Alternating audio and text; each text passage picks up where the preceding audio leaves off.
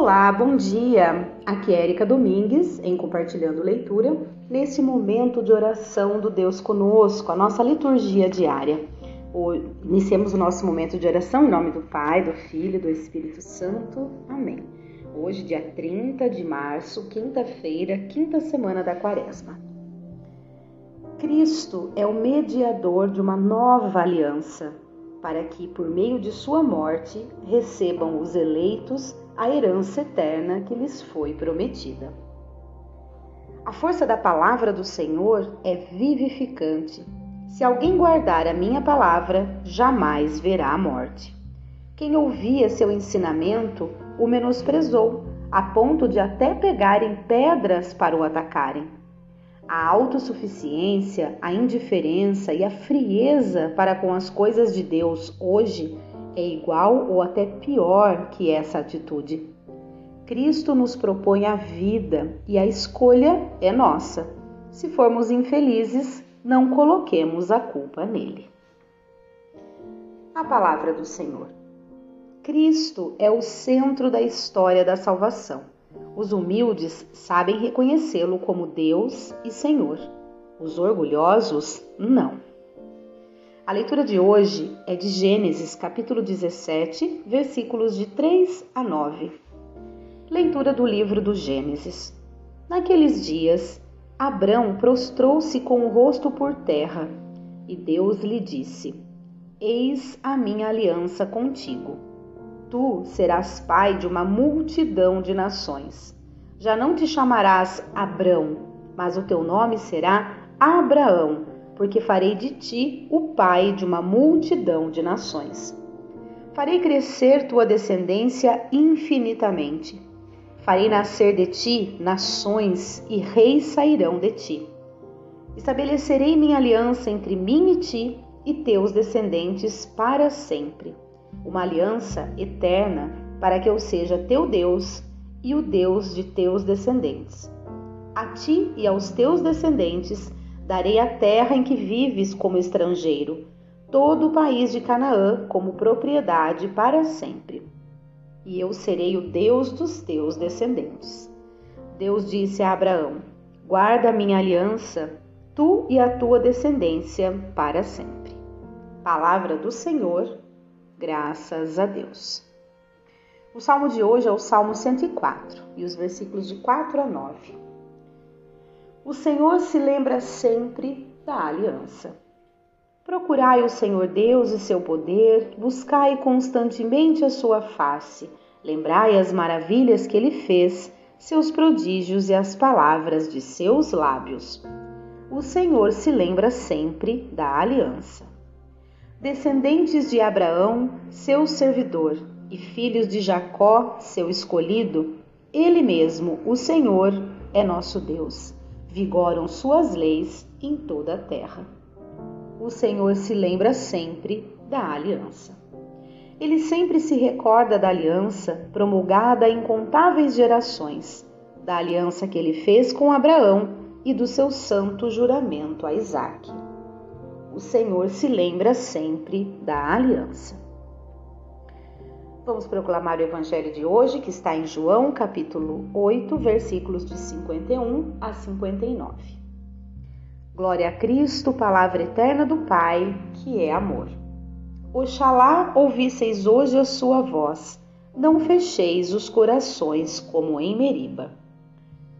Proclamação do Evangelho de Jesus Cristo, segundo João. Glória a vós, Senhor. Naquele tempo, Disse Jesus aos judeus: Em verdade, em verdade vos digo: se alguém guardar a minha palavra, jamais verá a morte. Disseram então os judeus: Agora sabemos que tens um demônio.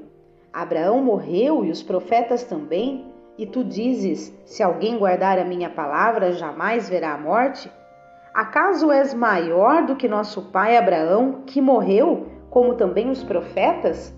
Quem pretende ser? Jesus respondeu: Se me glorifico a mim mesmo, minha glória não vale nada. Quem me glorifica é o meu Pai, aquele que vós dizeis ser o vosso Deus. No entanto, não o conheceis, mas eu o conheço. E se dissesse que não o conheço, seria um mentiroso, como vós. Mas eu o conheço e guardo a sua palavra. Vosso pai Abraão exultou por ver o meu dia. Ele o viu e alegrou-se. Os judeus disseram-lhe então: Nem sequer cinquenta anos tens e viste Abraão? Jesus respondeu: Em verdade, em verdade vos digo, antes que Abraão existisse, eu sou.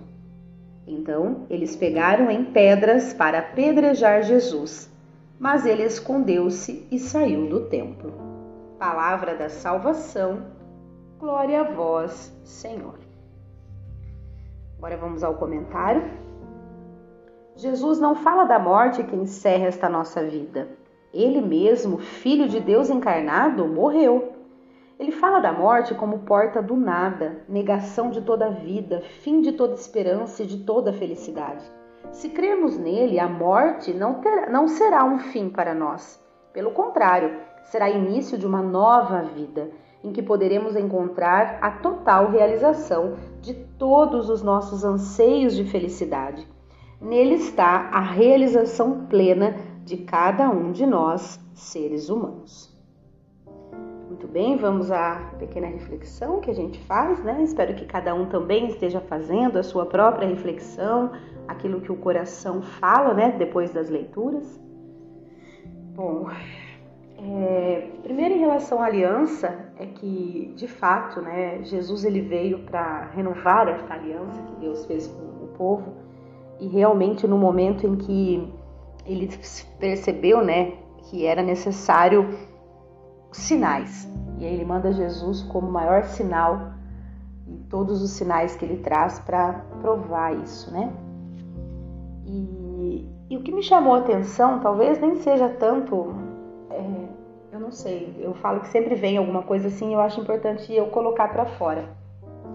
E o que me veio é justamente essa questão de que logo depois de Jesus ter dito, né, a verdade absoluta a respeito de quem ele era, é, eles, as pessoas pegaram, né, os, os judeus, né, pegaram pedras para apedrejar Jesus. O que, que ele fez? Ele se escondeu e saiu do templo. Então, o que, que eu enxergo aqui? Que ele não se preocupou com as consequências da verdade que ele estava dizendo, ele disse mesmo assim.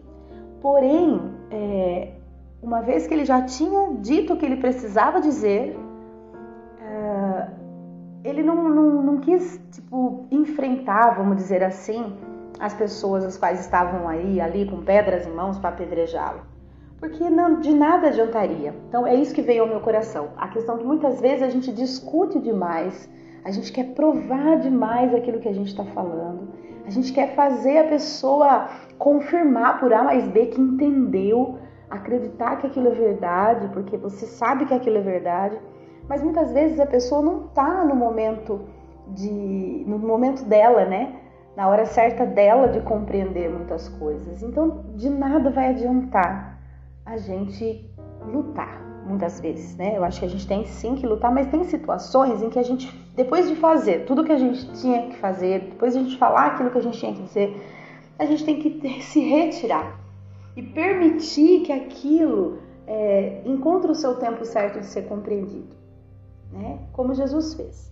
Então ele não se abalou com o que poderia acontecer com ele, disse o que tinha que dizer e depois se retirou e deixou que o tempo fosse é, o remédio para aquelas pessoas compreenderem o que ele estava dizendo. Então, que às vezes que no nosso dia a dia a gente também possa ter essa consciência. Quando a gente perceber que a gente já fez toda a nossa parte e ainda assim a gente está tendo problemas com, com a situação em si, que a gente possa realmente é, nos calar quando for necessário, porque muitas vezes a gente quer, né? A gente quer provar para o outro que a gente está falando a verdade, mas ele não vai entender nunca. Nem que Jesus desse e fale para ele, assim como Jesus fez lá atrás. Ainda assim não vai acreditar. Então por que, que a gente vai se abalar, né? E se deixar ser apedrejado, ou mesmo é, resistir, ou até mesmo revidar que seja? Não Então que a gente tenha aí a consciência das, dos limites, né? Porque o que a outra pessoa entende, só ela vai saber, a gente não tem como entrar dentro dela. Então que a gente possa também fazer a nossa parte e nos calar quando a gente perceber que nada mais tem o que a gente dizer, né? Para a gente não se aborrecer e com certeza o tempo trará a resposta para aquela pessoa, até mesmo para a gente. De repente quem está errado é a gente, né? Agora vamos fazer, vamos falar da nossa realidade. Nós não somos Jesus, então com toda certeza nem sempre tudo que a gente fala é verdade absoluta. Então possivelmente pode acontecer, talvez até em grande quantidade de vezes, que a gente reconheça que o que a gente estava dizendo estava errado. E aí mais um motivo para não ter insistido naquela discussão, por exemplo. Que daí você mesmo cai na, na, na realidade tempos depois de que quem estava errado era você. E que bom, né? Que nobre a gente reconhecer um erro. Então, que a gente possa ter isso no coração hoje, né? E claro, acreditar nessa aliança que Deus fez e que a gente sabe que a nossa morte não será o fim de tudo, mas muito pelo contrário. A nossa morte, como o Evangelho disse, é a passagem, né? É a nossa Páscoa, que aí a gente passa pela morte e aí para ganhar a vida eterna. Muito bem, vamos às nossas preces? Ó Deus nosso Pai, que nos ofereceis sem cessar a vida e a paz, suplicamos vosso auxílio misericordioso rezando. Conduzi-nos, Senhor, no caminho da paz.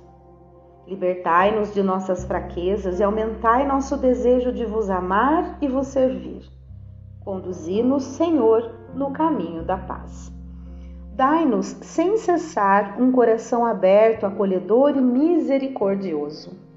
Conduzi-nos, Senhor, no caminho da paz. Educai vosso povo em cada dia pelo evangelho de vosso Filho Conduzi-nos, Senhor, no caminho da paz.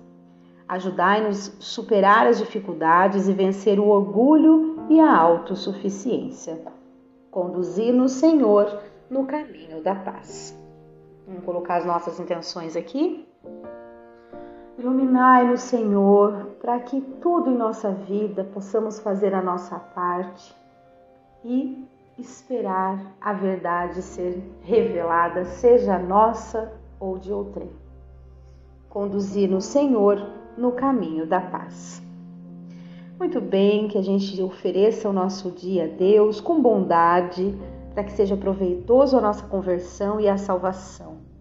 E que a gente esteja sempre, sempre em comunhão com Deus, implorando né, a, a misericórdia divina e que a gente possa realmente, é, que isso nos leve a participar da vida eterna.